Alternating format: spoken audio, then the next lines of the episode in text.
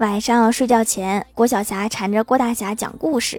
郭大侠想了想，就开始讲：有一只小骆驼，有一天，他问妈妈：“为什么我们的背上有这些驼峰？”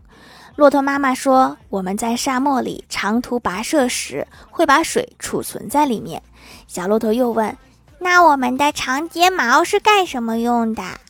骆驼妈妈说：“当有沙尘暴的时候，我们会阻止沙子进入我们的眼睛。”小骆驼接着问：“为什么我们的脚趾是这样的？”